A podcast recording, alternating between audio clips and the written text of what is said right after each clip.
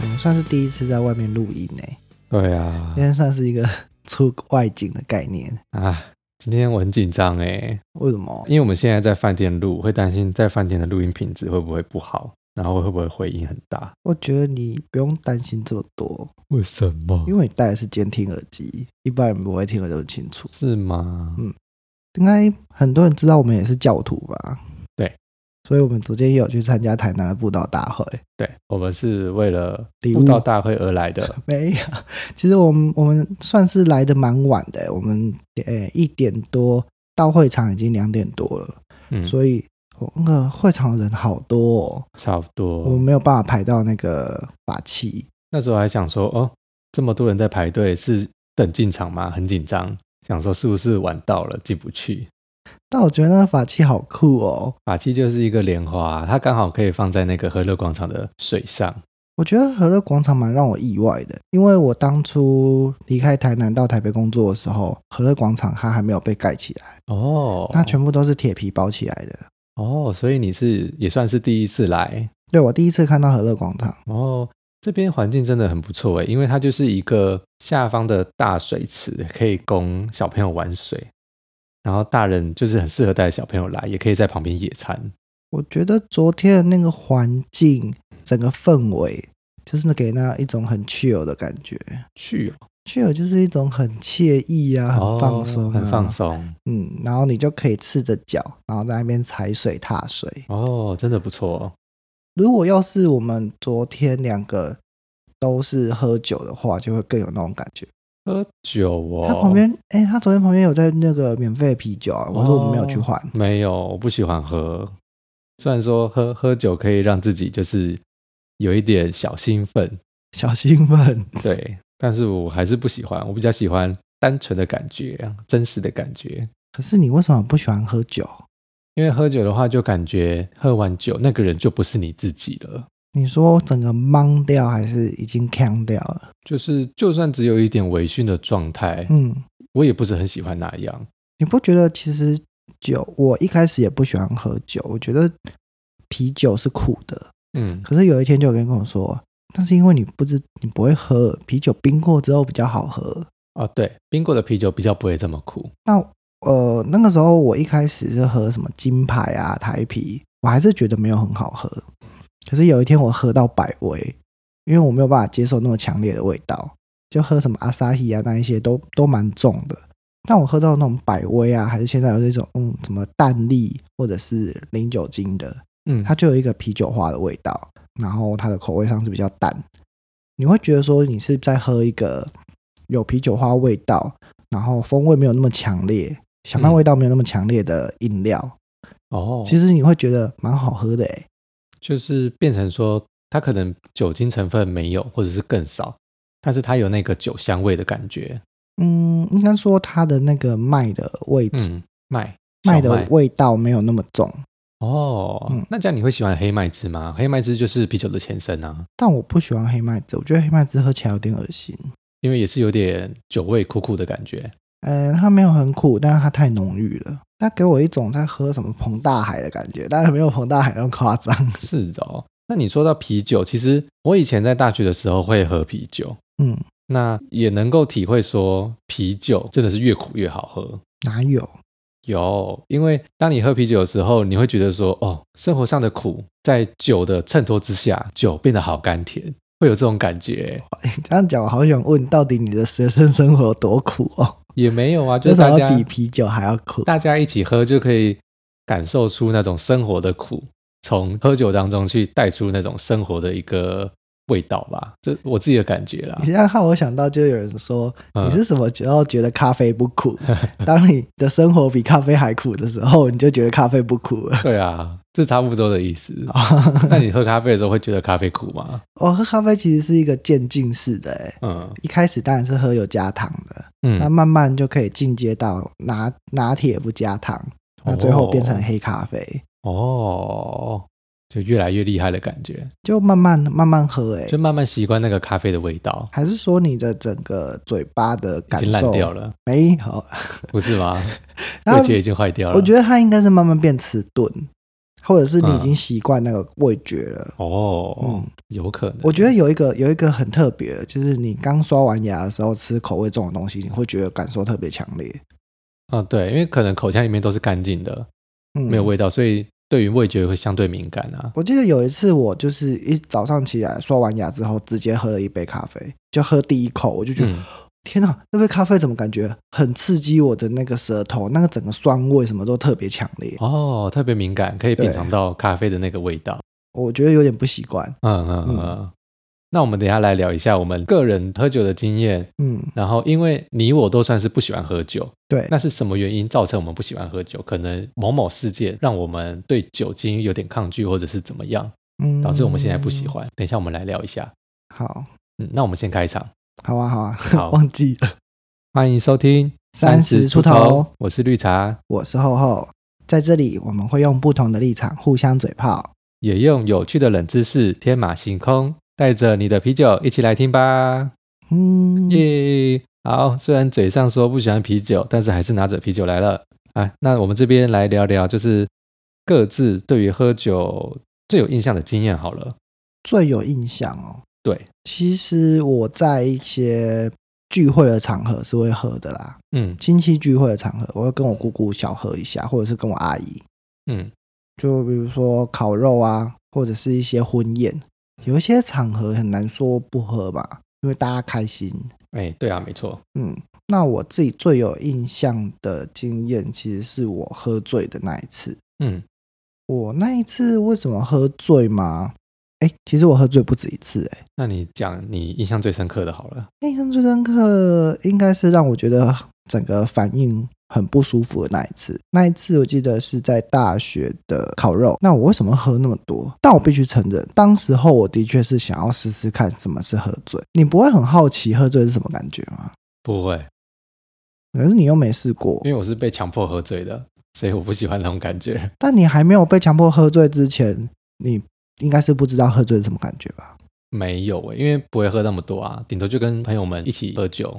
我就是喝了，因为以往的经验就是喝了，觉得哎、诶有点晕晕茫茫的这样子，就只有到这个、这个阶段。嗯然后那一天可能也是因为酒精的催化，我觉得很开心啊，就大家喝啊喝啊，一直叫你喝，然后你又有随手可得的那个啤酒可以喝，啊所以你就想说，那我再喝下去会变怎样？是啊、对，啊，你不怕自己变成另外一个人吗？你说怎样？第二人格？就是完全卸除了你的嗯木讷的情感，然后变得很开放、 很 open、opening，你说我那一天就会开始脱上衣，对，脱上衣、我就啊甩 衣服，然后到处跑去，没有这样子吗？没有。那你那时候喝醉是怎样？哎哦，我那一天记得就是喝到最后，嗯大家都跟我说：“哎、你讲话变很慢呢、你就会变成哦那个，帮我拿一下 酒，我还要。李飞，李飞他讲话就已经够慢了，那更慢，那所以大家都知道你喝醉了是吧？”对，大家就会觉得哦，这个人反应开始不一样了，开始醉了醉了。好特别哦，然后我那一天应该是说自己心里面有一个想法是，我想看看到底喝醉会怎样。嗯可是我这个想法被放大了，我好像没有办法抑制它，怎么说？因为我开始追酒，醉的人都会醉酒，就是你会想要再喝啊。所以对你已经完全没有在想说，我想要为了喝醉而喝醉。没有，你开始没有办法去拘束自己，嗯，也许你你那个克制压抑的那个感觉被削弱很多，嗯，对，然后你就你就很想要说，哦，还再喝一点，再喝一点，能够喝多少就喝多少。哦，已经完全没有理性思考的那个空间了。我觉得那个有一点觉得有趣的是，嗯，大家其实是很乐意在看待这件事情的。因为他们觉得好玩啊。对，就这是个人因为好玩，这个人喝醉了很好玩，就继续给你对，找理由让你喝，继续给你酒，一干直了塞啦给干了你，嗯啦，不都这样子吗？就是一个好玩的心对态。对对，一群朋友瞎起哄都是这样子啊。然后我喝到整个活动结束，嗯其实有点晕。我记得那个时候我房间在二楼，嗯，我有点爬不上去，我是用狗爬式的爬上去，嗯 就是没有办法走没上有去。人扶你吗？我忘记耶，哦是是阿仔扶我吗？因为那时候我跟阿仔住，嗯那我到房间之后，我就很晕，我大概连洗澡都没洗吧。那我就直接躺到我床上去睡，因为我觉得觉得太晕了。我觉得就是我爬到二楼，整个整个那个房间是在旋转的感觉。哦，但是那个状态还是自己可以行动的，不需要人家搀扶，至少是还有意识的。有你，会算有意思。你我算是你隔天是想有得记忆起来的，我我那个时候发生什么事情。哦，那应该还没有到整个烂醉，烂醉应该是没有意思的吧？没有意思。我那个状态也不能说没有醉，嗯啊但这的确是醉。喝醉、对，喝喝醉醉。跟烂醉，对好，这样子定义，嗯，这样比较好好理解。所以我当的时候就觉得头很晕嘛，嗯躺下去睡个，我忘记睡多久，我只记得呃，我我休息一下。嗯，但我后来发现不行，我开始觉得头很痛，哦，然后然后我是用爬的我是爬得用进厕所求救的方式求救， 爬出来，叫阿仔，我头好痛，你有没有药？ 有有有，把你拖进厕所，对准马干嘛桶催吐吗？没有啊，没有催吐啊。哦，没有，就嗯，啊，我只是后跟来他怎样说有没有普拿疼，因为我头痛。我那个时候其实没有到没有想吐，也不是也没有一些其他感受，就只有头痛。嗯，然后我就跟他要了药。我家房间抱着另外一个室友的那个大蜘蛛娃娃睡，就睡在那边。我就浑身酒气的抱着人家的娃娃，然后睡在别人的房间里。是的哦嗯，那你都没有吐，那一次没有吐，那一次对你来说是你喝最醉的一次。我觉得是哎、那你之前喝喝酒大哭大闹那一次是怎样？哪有大哭大闹哭而已啊你你那时候哭是因为你那时候是难过是伤心的，啊，有那个情绪，嗯，对所以你喝酒的时候就是把那个情绪放大，没有保留的表把你的情绪表现出来，对我来讲，酒是一个邀请卡，嗯，它邀请你内心的那个情绪释放出来。哦，今天我邀请你喝酒，其实我不是想要找你喝酒，我另外一个目的是我想拿酒，请你把你内心的那个情绪释放出来。那这样我还以为你是喝酒之后都会大哭诶、所以没有不是，啦，你今天如果说是一个内心一直很压抑，然后有一些很负面的能量在你心里头的人，嗯，你可能才会借由酒的这个催化，去把你这个情绪释放出来。比如说，我们在社会新闻看到有一些就是喝酒喝到腔掉嘛，然后对会会什么脱衣服啊、裸奔啊，或者是嗯做出一些很脱轨的行为。嗯我觉得他内心可能本来就有点铺路的欲望，或嗯者是说他其实压抑了这个冲动很久。哦，那他在喝醉的时候，他就没有办法去压制这个情绪。那这样的话，我可以来解释一下为什么酒精会影响我们这么多诶、因为既然你刚刚讲到那个，我就直接带我的经验，我等一下再分享。我们不是都会讲说喝酒醉，喝酒醉吗？对，那其实就是因为酒里面的酒精成分让大脑可能麻痹了大脑的部分作用。嗯哼，那一开始会先影响大脑最外侧负责理性跟思考的，叫做大脑皮质的这个区域，影响到这个地方的时候，就像你刚刚说的，它把理性跟思考的能力下降了。嗯，平常压抑的那个情绪会慢慢被释放开来，哦，就会变成说想要做平常不能做的事情。，对，可能是他压抑很久，嗯他就把它解放了。对，这个是酒精最一开始影响我们的地方。再重一点点是那种微醺的状态，就会有点头晕目眩，然后心情愉快，嗯，或者是心情难过，就是把我们当时的心情整个放大开来。那如果再多喝一点的话对，我们叫喝醉状态好了。啊哈那个时候可能就是言行失控了，理性的拘束器完全被移除了，哦，可能会大吵大闹，做回原本完全没有压抑的那种行为。你知害我想到一件嗯事情，怎样？你知道你知道玲玲吗？ 因为她有一次去上海，她嗯跟我的老板、前老板去上海嗯去参加一个算是什么会议，我有点忘记了。然后嗯也是一群人喝烂醉。然后那个时候我印象很深刻，她说她跟老板坐在同一部车上要回饭店，嗯可是她那个时候已经喝醉了，嗯，他整个大哭大闹，在车上喊说：“我老板都不给我加薪。” 然后我觉得老板在旁边听到应该是傻眼，他已经完全没有意识到旁老板就在他旁边。 嗯，他就是把他的情感完全放释放出来，对，好好我笑、觉得哦。那个是他压抑在心里很对久对没有对讲的对对话。就是借由酒精把它全部释放 开来，我要毫无拘束。然后再进一步，酒精对大脑的影响就是影响到边缘系统的记忆功能，哼就是我们会常说的，可能喝酒完会断片吗？哦会断。片，隔天完全想不起来发生什么事。然后也影响小脑。小脑就是我们我知掌道控平管衡理的一平个衡地方。哈哈哈。所以，假如说你已经喝醉，喝到小脑已经受影响，嗯你在走路的时候就会摇摇晃晃。哦，我没有醉，我没有我可以醉走我直可以线走直线，嗯然后就歪歪歪歪歪歪歪不知道歪去哪里。这样子再更严重，其实很危险。有些人喝酒一下喝太多，对，会影响到脑干，脑干是管理管理生我们命的迹象中枢的地方。对，然后还有呼吸。嗯，所以那种急性酒精中毒，就是一下喝太多，喝到嗯脑干就受影响。对那。个可能对我们的生命安全会有问题。他说他会就是直接不呼吸了。对，有可能。所以说我们在喝酒的时候，真的就是量力而为。你要知道说自己的限度大概到哪边，嗯哼，或者是你知道自己不能喝酒了，那你就不要去喝太多，或者是一直追酒。可是你那个时候理性已经不存在啦，对啊，你是已这经样没说办法控制错。自己了欸、嗯，所以是我们在常在说的酒品不好吗？哦，对，那算酒品不好。是，我觉得应该说，你到达那个理性的边缘的时候，嗯你就要停了。嗯，如果你继续放任自己说啊，我我就是想要失控，那你嗯就会一直往失控那边去。好像平常喝酒会失控的人，就是会喝失控，对不对？但应该说，他喝酒就是为了要失控吧？这个不可靠。哎，但是某些人可能就是在特定场合会很开心，然后对毫无忌惮的去喝酒，对就算自己喝的乱七八糟，喝到呛掉也没关系，他不是没关系因为他的朋友在旁边，他就可以放心的喝嘛。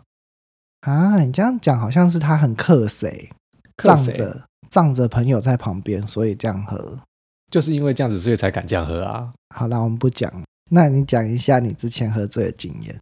后来很不喜欢喝酒，是因为我在大学的时候是打校队排球，嗯然后我记得有一次寒训的时候，那个寒假的集中训练，嗯，在快要结训的时候，学长学弟们全部都会一起去喝酒，去吃火锅，你说就是有点像庆功，算是庆功宴。嗯，然后他们的传统就是，因为学长他们都是原住民，所以他们就很喜欢把那种新进的学弟灌醉。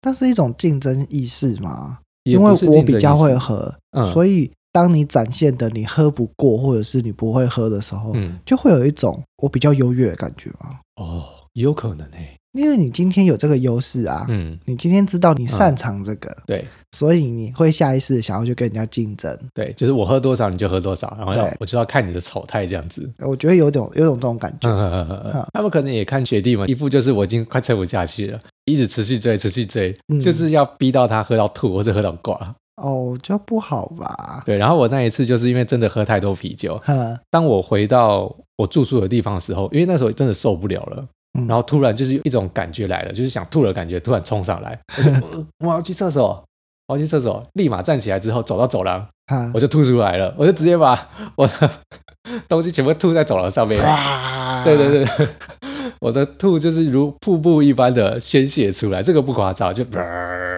你是这种喷很远的那一种吗， 对直接把整个走廊这样喷满。对，很夸张，我根本来不及走到厕所就全部吐出来，然后吐出来就好多了。我觉得好可怕，哇，超有画面的欸。嗯，你是说会啪，然后嘴巴也合不起来那 对，一种？就是没有办法控制，我想要控制它不要吐出来都没办法，因为它就是一直滔滔不绝的涌现出来，这个超夸张的。所以自从那一次喝到这么夸张之后，我就不喜欢喝酒。哦，那个当下吐是不舒服的。对，当下肚子不舒服的，我真的有点不太懂为什么大家去品尝酒，让自己有一点微醺微醺的状态，或者是比较没有拘束的聊天是好事。对，但是我不太懂那种真的喝到很呛，喝到自己很辛苦、很累的那种状态，为什么大家会喜欢这样？我不太懂。我觉得像我们刚刚前面讲的，嗯，酒精会模糊你所有拘束的界限。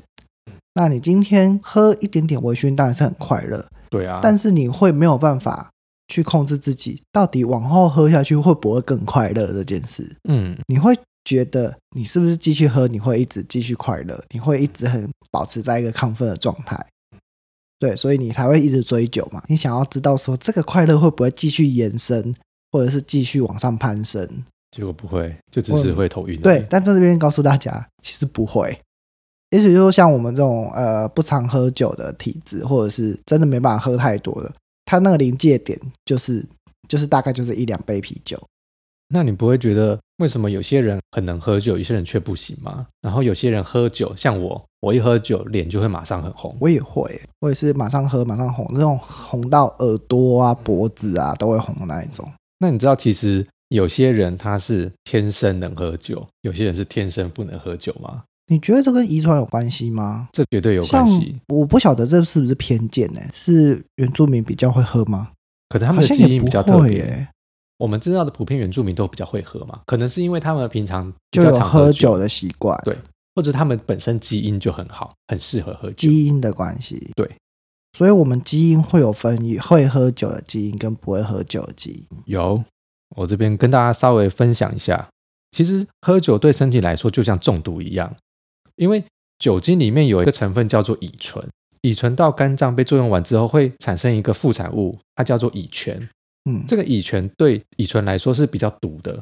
那如果说这个乙醛停留在我们身体的时间较长的话，就会对身体产生一些很不舒服的状态，就像是刚刚说的脸红，或者是头痛、想吐等等的。哦，这都是我的因那为些乙症状醛都是停留在身体太久，没有办法被代谢清除所造成的。嗯哼，那有些人，特别是台湾人哦，台湾人相对于日本、欧洲人比起来，对，其实在基因的缺陷上是最有缺陷的。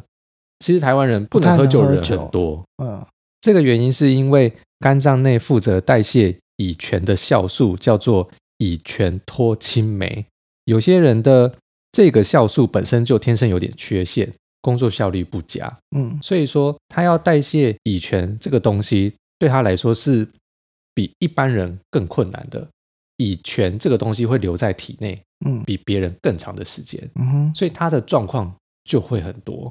哦，简单来讲，就是他不太适合喝酒。你这样会让我想到，就是以前家里啊，或者是广告啊，都会说什么饮酒伤身。那嗯我们最常知道喝酒的相关的一些疾病，就是肝脏会坏掉嘛？对，就是什么哎肝硬化，嗯，或者是你的肝脏功能会下降，或者是一些肝脏的疾病。对所以是因为你的肝脏，肝我们知道肝脏是负责代谢毒素的，对，或者代那谢这毒素个乙醛，你如果让它很频繁的去做排毒，或者是说它真的对肝脏造成影响的时候，嗯就会让肝脏坏掉。对，这样讲，我不能喝酒哎、因为我对啊是会脸红的，代表我身上的那个酵素嗯，是不够或者是不足的他工作的效率比较没有这么好，哦。对，所以为什么会喝醉？因为就是我们一直长时间在喝酒，酒精停留在体内的时间过长，嗯，达到一定的程度之后就会开始醉。哦，那一般可能代谢乙醛或是代谢酒精等等的一些能力比较好，就是我们说的酒量比较好一点。那我知道你讲的这个意思。嗯，你知道有些人在喝酒的时候，他也许他代谢功能比较好，他可以让自己体内的乙醛浓度一直维持在他喝醉的那个底线之下。对，那他可能会借由拉长时间，嗯，慢慢喝，对，兑水喝，吃东西喝，让他的那个浓度不要提高，他就可以一直喝酒，一直喝酒，好像他对酒量很好一样。对对对对对，哦，那就是就是每个人喝酒的技巧不一样，你的代谢速度比你的累积速度还快的话，你就不就容易比较不醉，容易醉。对，所以像我们这种人，可能就是代谢速度你一比喝较就直接到那个浓度对就我直接们我醉们掉。顶多就是只能喝到某某的酒精浓度，我们就不行了。对，那我们需要代谢时间就会更长。哦，对，所以自己就是量力而为啦，嗯要判断出自己是适合喝酒还是不能喝酒，那我吸收的效率也有差，啊对吸不收对的？效率因为我听人家说，空腹喝酒的话，有哦有是不差，是很容易醉或者是伤胃？对，因为所以那个嗯会有什么下酒菜？空腹喝酒会比较容易醉，没错，因为你的身体就是直接吸收到酒精了。然后还有一个说法是，我们就很喜欢调酒嘛，对，比方说 Vaga 配一个雪碧，就好像在喝饮料一样。嗯，碳酸饮搭配酒精的东西喝的话，会更容易吸收酒精，所以这个喝酒也是一个学问啦。能喝就喝多，不能喝就喝少，这不是废话吗？但也不一定，就是有些人不能喝，就是偏偏爱喝很多。我其实有听过一个很神奇的喝酒经验，嗯，算是一个宫庙的经验、欸、哦，怎么说？你知道济公会喝酒？会，济公就是一个会喝酒的神明。你知道济公的那个鸡桶，他喝完酒之后，只要他退驾，就是神明离开他的身体没有附身的时候，他的嘴巴里面就不会有酒的味道，就像喝水一样，我觉得很神奇。那你知道酒很常被用来做拜拜的用途，对，很长哎、你在祭祀啊，或者是做一些普渡啊什么的，都会遇到，就是你要用酒去做祭拜。酒很早就被用在作为祭拜用途，哦，它的历史其实比人类的文字出现之前还要早。嗯，它一开始是怎样被发现吗？还是做发明哦？嗯，酒精其实是酵母它分解了糖之后出现的产物。一开始会被发现，怎么会有酒精？怎么会有一个喝起来会晕晕的、很舒服的东西？其实是因为古时候他们在做那个谷物的储藏的时候，发现啊，我怎么有一些稻谷啊，它放着放着就变成粥状了、糊状，然后会产生一些液体。那那个液体喝起来会有一种晕晕的感觉，嗯这是最古老的酒。哦，一开始大家都是喝谷物酒，嗯可是它后来演变成所谓的葡萄酒。那葡萄酒其实是在古罗马跟希腊这边，因为已经出现了所谓的陶罐，那个时候陶器已经开始盛行了，所以他们可以开始酿葡萄酒。那葡萄酒一直衍生到后面的整个欧洲的蒸汽工业时代，他们开始有了蒸馏技术，然后才会有所谓的蒸馏酒。我们现在喝的 Vodka 它就属于蒸馏酒，嗯那蒸馏酒的酒精会比谷物酒一些没有蒸馏的酒的浓度还要高。哦，嗯然后到了现在，酒大家都是随手可得的东西。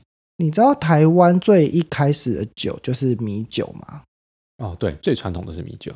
还有在中国那边就是有一些什么雄黄酒啊、红曲酒，哦，它就是会有一些什么辟邪，或者是说大家喝来可能除了料理之外，还有一些养生的功用。嗯嗯一直到了现在，现在大家就是因为酒太普及了，嗯嗯，所以变成说，哎、我们可以任何场合都可以喝，嗯想喝就喝，开心的时候可以喝，不开心的时候也可以喝。庆祝失恋，或者是你要壮阳补脑、养身体都可 以喝。